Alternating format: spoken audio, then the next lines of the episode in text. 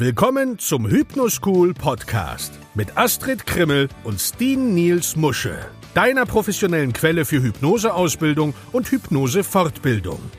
Hier sind deine Gastgeber Astrid Krimmel und Steen Niels Musche. Moin und willkommen zurück zum Hypnoschool Podcast mit Steen Niels Musche und Astrid Krimmel. Wir begrüßen dich zu einer neuen Folge rund um das Thema Hypnose, Hypnosetherapie und vor allem Hypnose lernen. In Folge 10 und 11 haben wir über Milton Erickson und Dave Allman gesprochen. Und heute erwartet uns eine hm, besondere Folge, die wir jetzt einfach nennen Ericsson vs. Elman. Du darfst also ganz gespannt sein und wir werden versuchen, das Ganze möglichst subjektiv objektiv darzustellen. Warum? Weil es eine richtig objektive Meinung nicht gibt. Mhm. Wenn du mal einen langweiligen Abend hast, geh doch mal in eine Facebook-Gruppe und frage, wer ist besser oder welche Methodik ist besser. Das wird ein spannender Abend werden. Mach das am besten auf einen Freitagabend und du hast stundenlang Spaß und was zu lesen. Also du solltest Popcorn bereithalten. Ja, und viel zu trinken, ja. Und viel zu trinken, ja. Und vielleicht auch ein bisschen Baldrian oder so, einfach damit man sich beruhigen kann. Ähm, das also dazu. Und Milton Erickson und Dave Allman waren schlicht und ergreifend definitiv zwei der besten Hypnotiseure, die je gelebt haben. Und es ist natürlich auch hinreichend bekannt, dass, und wenn du es noch nicht wusstest, dann weißt du es jetzt, dass die beiden sich gehasst haben und natürlich auch völlig entgegengesetzte Stile hatten. Wobei, wenn wir sagen, die beiden haben sich gehasst, ist natürlich die Frage, haben sie sich wirklich gehasst? Also man weiß, dass Elman, nein anders, dass Ericsson sich nicht gut über Elman geäußert hat Umgekehrt wissen wir das gar nicht. Aber das nur dazu.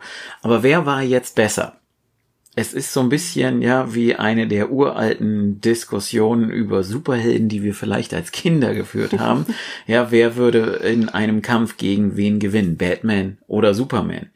Ja, oder könnte Bruce Lee Muhammad Ali schlagen? Das also dazu. Und äh, auf dem Gebiet gibt es eben die Großen, die Männer und die Frauen, die an die Spitze der Exzellenz aufsteigen oder auf jedem Gebiet gibt's eben diese. Und dazu gehört eben auch die Hypnose. Und zwei der größten Hypnotiseure, die je gelebt waren, waren zweifelsohne Milton Erickson und Dave Ellman. Und beide waren hypnotische Schwergewichte, die auf jede Top Ten Liste gehören, wenn es um Thema Hypnotiseure geht. Und obwohl es natürlich logischerweise auch viele andere und gute gibt, die sich einen Namen gemacht haben, stechen doch Erickson und Ellman als wahrhaft brillant hervor, weil sie jeweils das Feld der Hypnosetherapie nachhaltig verändert haben. Welcher von ihnen war denn jetzt nun der bessere? Wer besaß das höhere Niveau an Fähigkeiten?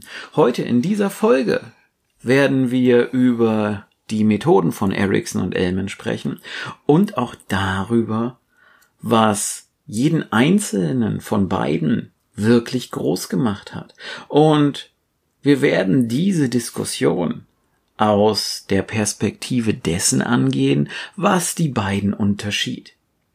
Denn indem wir fragen, wer war der bessere Hypnotiseur, übersehen wir einen Punkt vollkommen. Es ist so, als würde man einen Stockcar-Rennfahrer oder Tourenwagen-Rennfahrer mit einem Formel-1-Rennfahrer oder einem Marathonläufer mit einem Sprinter vergleichen. Wir würden Äpfel und Birnen vergleichen. Und das muss bei der ganzen Geschichte einfach mal berücksichtigt werden. Deswegen eben genau das. Wir gucken uns das Ganze aus der Sicht der Dinge an, was die beiden unterschied. Genau. Und jetzt beginnen wir einfach mal, indem wir den Psychiater versus dem Laien vergleichen. Also wir wissen. Jetzt hake mal schnell ein, Laie natürlich nur in Anführungszeichen. In Anführungsstrichen, Gut, ja, ja, klar. Also weil also, Elmen ja kein, ach schon, nee, ich lass dich einfach ja, jetzt lass mich doch mal. wieder, die Astrid ja, kommt ja, hier nicht zu Wort komm, und so. Ja, es ist echt schwer, sich Behandle dich wieder schlecht. Ja, du ja. behandelst mich schlecht. So, also geht's los. Milton Erickson und Dave Ellman haben beide, jeder auf seine Art und Weise, sehr viel Reichtum an Wissen und Weisheit in das Gebiet der Hypnosetherapie eingebracht. So, jetzt wissen wir aus den vorangegangenen Folgen, Erickson war Arzt und Psychiater, Elman war und jetzt wirklich in Anführungsstrichen nur ein Laie. Dafür hat er aber auch routinemäßig extrem viele Ärzte und Zahnärzte ausgebildet, so dass er unter diesen Fachleuten wirklich ganz hoch angesehen war und extrem viel Glaubwürdigkeit natürlich auch bekommen hat. Und das waren ihre Ansätze, die sich sehr radikal voneinander unterschieden haben. Also so sehr, dass man sagt, dass sie sich, obwohl sie sich vielleicht nie wirklich getroffen haben, angeblich nicht ausstehen konnten. Und wir haben schon mal eine Aufnahme von Erickson gehört, der empört darüber war, dass Dave Ellman ihm angeboten hatte, ihm etwas über Hypnose beibringen zu wollen. Und wir werden natürlich in diesem Beitrag versuchen zu zeigen, Erickson hätte sicherlich sehr viel von Ellman lernen können und Ellman hätte aber auf der anderen Seite auch sehr viel von Erickson lernen können, denn sie waren wirklich in ihren in, ja, ich sag mal, in ihren Ansätzen wirklich ähm, ganz unterschiedlich. Mhm. Und ähm, ja, da geht's halt auch eben unter anderem um die Geschwindigkeit der Hypnosetherapie. Es darf da nicht vergessen werden, dass Milton Erickson aus der Psychoanalyse stammte, die natürlich von Freud und sein 100 bis 300 Stunden ausging, um eine Heilung zu bewirken. Folglich hat Erickson also viel Zeit damit verbracht, seine Patienten auf die Arbeit in tiefer Trance, in tiefer Hypnose vorzubereiten. Erickson schulte seine Probanden oder seine Klienten, Patienten oft in mehreren Sitzungen in der Fähigkeit, den sogenannten Somnambulismus zu erreichen und zu erleben, um dann die bestmögliche Intervention zu ermöglichen. Elmen hingegen bewegte sich sehr, sehr schnell und dennoch war seine Arbeit immer noch sehr gründlich und für das entsprechende Thema des Klienten absolut nachhaltig.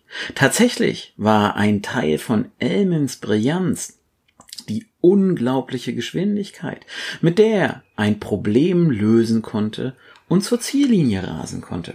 Egal, ob das Problem eine Phobie, Stottern, eine posttraumatische Belastungsstörung oder was auch immer war.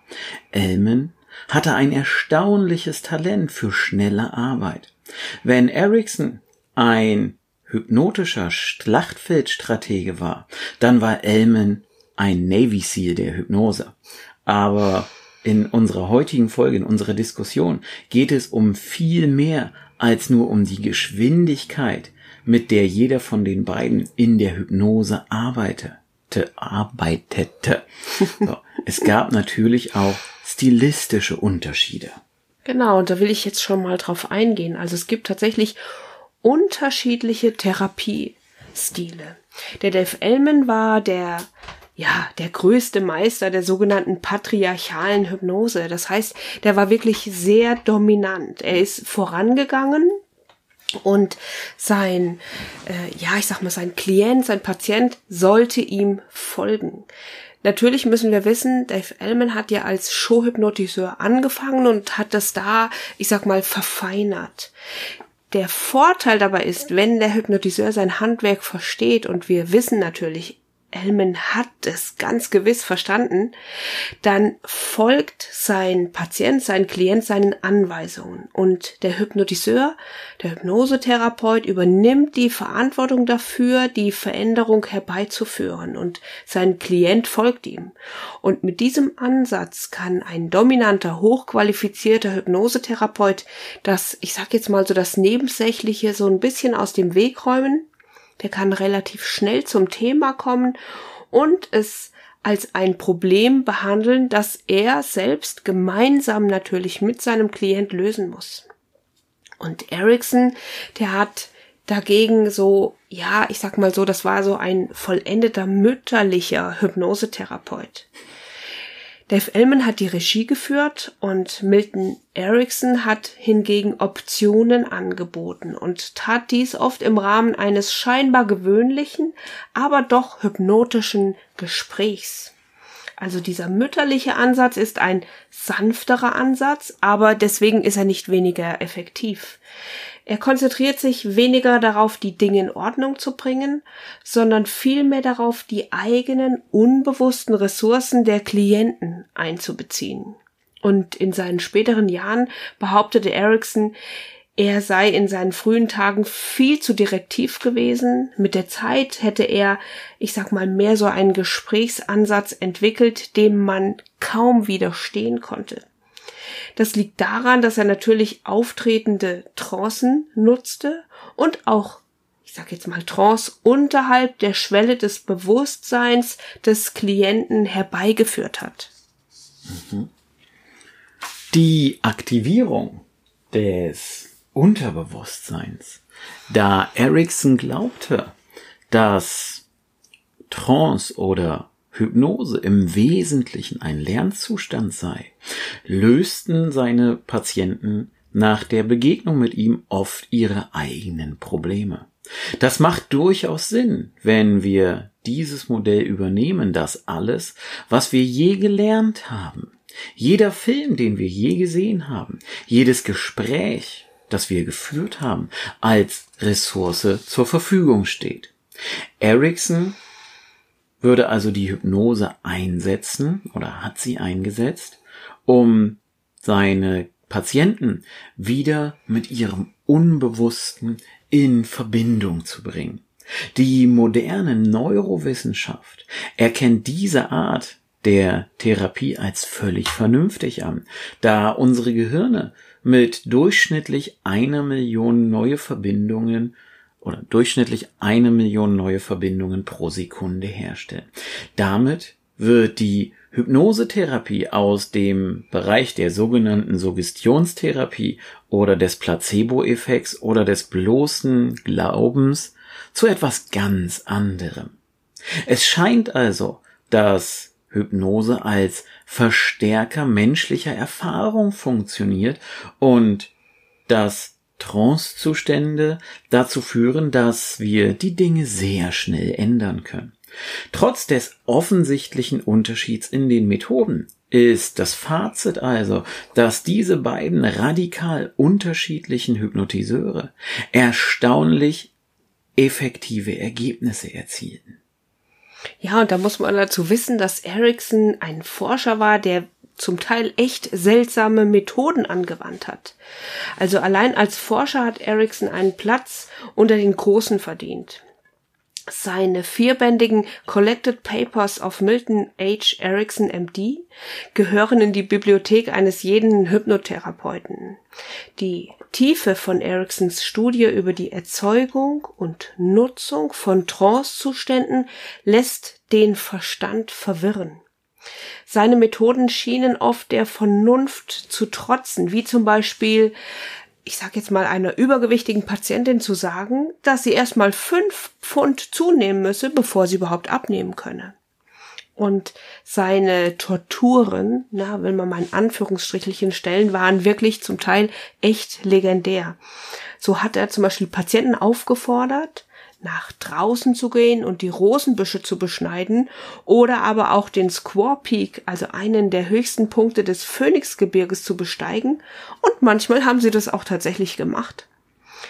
Trotz der Seltsamkeit der Ericksons Methoden haben sie, ich sag mal, fast immer funktioniert. Jetzt überlegen wir uns natürlich, wie hat Erickson das alles geschafft? Man könnte jetzt an dieser Stelle argumentieren, dass wir, wenn wir über Rosenbüsche sprechen, nicht mehr von Hypnose sprechen. Aber Milton Erickson würde dem wahrscheinlich gar nicht wirklich zustimmen.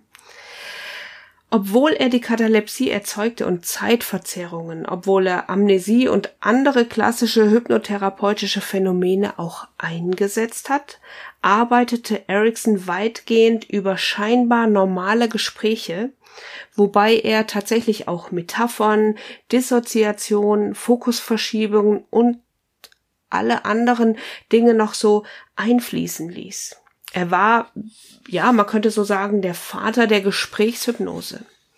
Daher entwickelten sich seine Techniken weitgehend dahingehend, dass er Optionen anbot, zwischen denen sein Klient, sein Proband frei wählen konnte. Erickson war also ein Meister darin, Klienten in der Trance den Zugang zu ihren eigenen Ressourcen zu erleichtern. Er entwickelte Methoden der hypnotherapeutischen Analyse und des unbewussten Lernens, bei denen die Klienten im Wesentlichen ihre eigenen Probleme selbst lösten. Dieser indirekte und weitgehend intuitive Ansatz entfernte Schichten von Traumata und entdeckte Kernprobleme, die dann auf vielfältige Weise behandelt wurden. Und wie du möglicherweise weißt, war Dave Ellman ganz zu Anfang erstmal Show beziehungsweise Bühnenhypnotiseur. Deswegen wechseln wir jetzt einfach mal von Ericsson hin zu Elman, der in seinen Methoden ja äußerst direktiv war. Nachdem er im Varieté als The World's Youngest and Fastest Hypnotist aufgetreten war, entwickelte er zahlreiche sehr direktive Hypnosemethoden, insbesondere Methoden der Hypnoseeinleitung. Als Elman dann anfing, Ärzte und Zahnärzte zu unterrichten, blieb er natürlich seinen schnellen Hypnoseeinleitungen treu und auch der äußerst direktiven Art der Hypnosetherapie. Dave Ellmans Arbeit beeinflusste und beeinflusst immer noch viele moderne Hypnotiseure und die Aspekte seiner Methoden können ohne Anerkennung und Würdigung von Elmen in vielen modernen Büchern entdeckt werden. Sein einzigartiger Ansatz ermöglichte es ihm, sich rasch mit tiefgreifenden Problemen auseinanderzusetzen. Stottern, Trauma, Schmerzreduktion. Er schuf auch ein Werkzeug, eine Methode, um Menschen ganz schnell in tiefste Hypnose zu versetzen, nämlich das sogenannte hypnotische Koma oder auch SD-Zustand genannt, eine Methode, die über viele, viele Jahre, über 100 Jahre verloren gegangen war. Wäre es also nicht allein aufgrund der Geschwindigkeit am besten, ausschließlich mit Dave Ellmans Methoden zu arbeiten? Warum sollte man sich oder warum sollte man nicht an diesem schnellen und doch sehr direktiven Ansatz festhalten, wo doch Ellman eine sehr ausgezeichnete Erfolgsbilanz hatte? Wer diese Fragen stellt, und wir stellen sie jetzt ganz bewusst, auch wenn Astrid und ich natürlich deutlich mehr Elmen-Anteile in uns mhm. haben als Ericsson-Anteile. Aber ich glaube, wer mit dem Ansatz rangeht, der missversteht das Wesen von Ericssons Arbeit, von dem, wie er gearbeitet hat. Und ich glaube, an der Stelle müssen wir einfach auch mal sagen, dass Ericsson, ich sag jetzt einfach mal, äh, schon eine Art Künstler war. Mhm. Und während ich Elmens Methoden, ja, kopieren kann, weil sie sehr prozessorientiert waren, war Ericsson, obwohl er Wissenschaftler war, bei der Hypnose einfach Künstler. Und ja, ich kann lernen, ähnlich wie Picasso zu malen oder wie Van Gogh. Ich werde aber nie Picasso oder Van Gogh werden. Und das ist, glaube ich, einer der, also ich habe mal, als ich noch ganz jung war, immer gelernt, kopieren heißt nicht kapieren. Und ich glaube, da, Ja. auch das trifft hier zu. Es gibt viele brillante Hypnosetherapeuten da draußen, aber es gibt eben auch viele, die sagen, sie machen irgendwas, weil es toll klingt, die aber gar nicht die Brillanz hinter Ericksons Wesen und Dasein begriffen haben.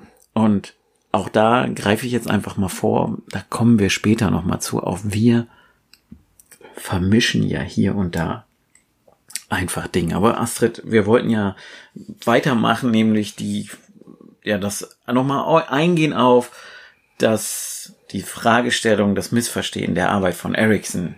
Ja klar, man muss natürlich auch wissen, dass Milton Erickson ein Psychiater war und der hatte wirklich auch natürlich sehr tiefes Verständnis für psychische Störungen.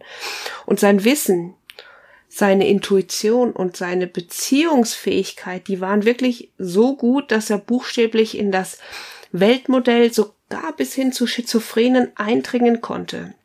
Und so, so gut er das verstanden hat, konnte er relativ gut und einfach eine Brücke bauen und hat hier den Reichtum seiner eigenen hypnotischen Fähigkeiten zur Anwendung kommen lassen. Also Erickson hat Heilung durch Sprache erwirken können, indem er die eigenen unbewussten Ressourcen seiner Patienten aktiviert hat. Und da hat er einfach ein ganz, ganz tolles Feeling und ein gutes Gespür, eine super Intuition gehabt. Was braucht dieser Klient jetzt, der vor mir sitzt? Das war natürlich, wie gesagt, natürlich auch dadurch geschuldet, dass er extrem viel Erfahrung auf dem klinischen Bereich hatte.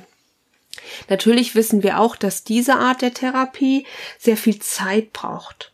Und wir wissen ja auch, Erickson hatte viel Zeit. Ne? Er kam aus der freudschen Schiene, wie wir vorhin schon mal gesagt Mhm. hatten, zwischen 100 und 300 Stunden ungefähr sollte man sich Zeit nehmen und die hat er sich einfach selbst und seinen Klienten gegeben und hat dadurch natürlich auch sich sich die Möglichkeit gegeben, eben nicht durch schnelle Induktion, sondern durch langsame, durch langsame Induktion seinen Patienten, seinen Klienten viel Zeit zu geben und ihnen auch so zu sagen, dass sie Zeit brauchen, bis ihr Problem verschwunden ist. Und Vielleicht sehen wir deshalb auch nur sehr wenige Therapeuten, die in der Lage sind, in, in dieser Tiefe zu arbeiten, in der Milton Erickson gearbeitet hat, weil ihnen einfach für diese Art der Therapie Wissen fehlt, Erfahrung fehlt und natürlich auch diese gnadenlos guten Fähigkeiten, die der Milton Erickson einfach an den Tag gelegt hat. Ja, seine Sprache hat er immer angepasst auf seine Patienten, die vor ihm lagen. Und das kann man natürlich, wie du eben schon gesagt hast, nicht einfach,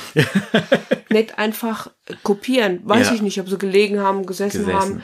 Ja, Ähm, aber, aber das, das macht ihn aus. Ne? Richtig. Und wenn wir uns das mal anschauen, die Brillanz, die beide an den Tag gelegt haben, dann werden wir auch feststellen, dass es in vielen Diskussionen, die halt immer sehr schwarz und weiß geführt haben, nämlich entweder Milton Erickson oder Dave Ellman, es ist keine Entweder-oder-Situation. Beides hat seine Daseinsberechtigung. Es ist also quasi eine sowohl als auch Situation. Ja, weil jeder dieser beiden Genies hat mächtige, aber unterschiedliche Instrumentarien in der Hypnosetherapie zur Verfügung gestellt. Und ich habe das ja in einer der vorherigen Folgen schon gesagt, Astrid, wir machen manchmal mehr Ericsson, als wir uns zugestehen würden oder als wir selber glauben. Und man kann hier und da die Dinge auch einfach miteinander kombinieren. Ja, nämlich sollen wir halt, ich sag mal so, mütterlich, freundschaftlich, indirekt sein, Optionen anbieten und den unbewussten Lernmechanismus aktivieren oder sollen wir sehr direkt, sehr autoritär das den Patienten zur Quelle des Problems lenken und dann die Veränderung herbeiführen. Letztendlich ist es hier einfach wichtig, dass wir direkte und indirekte Hypnose miteinander kombinieren und einfach aufgrund der Erfahrung und angemessener Ausbildung lernen, so gut wie möglich zu sein, ja, und nicht sagen, oh, jetzt habe ich ein, einmal was gelernt und das mache ich jetzt so, sondern man darf sich ja auch weiterentwickeln. Und das führt dann auch in der Weiterentwicklung zu mehr Geschwindigkeit, weil ich einfach heute besser bin als vor fünf Jahren, weil ich einfach andere Dinge mit einbeziehen kann, mich selber weiterentwickelt habe und in den letzten Jahren ja noch einiges gelernt habe. Und ich finde, das schließt das Ganze dann auch gut ab. Das eine tun heißt nicht das andere lassen.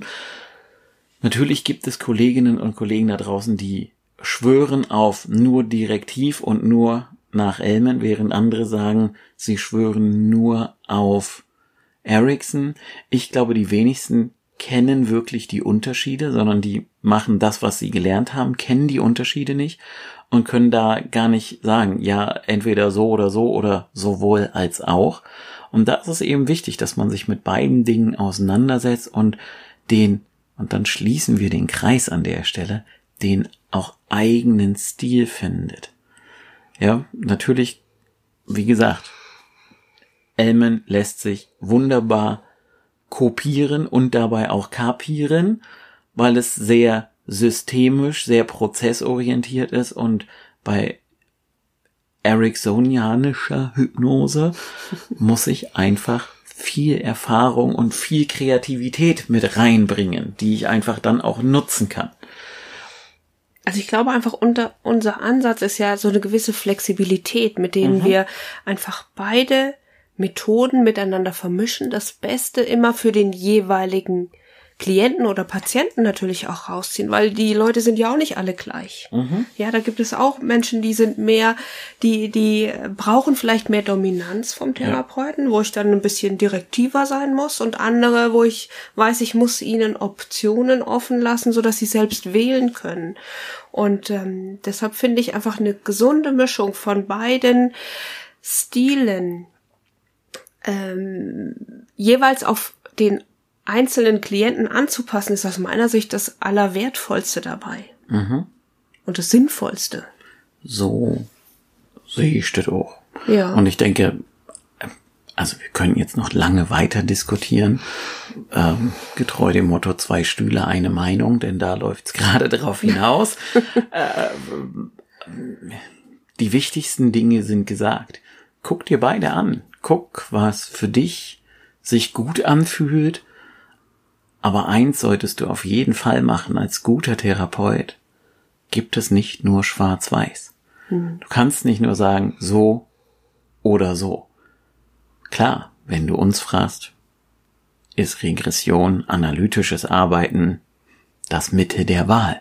Und trotzdem haben auch wir Einflüsse von Ericsson in unserer täglichen Arbeit, weil wir eben nicht so, am Anfang zumindest nicht so sehr direktiv sind und noch Möglichkeiten und so weiter und so fort anbieten.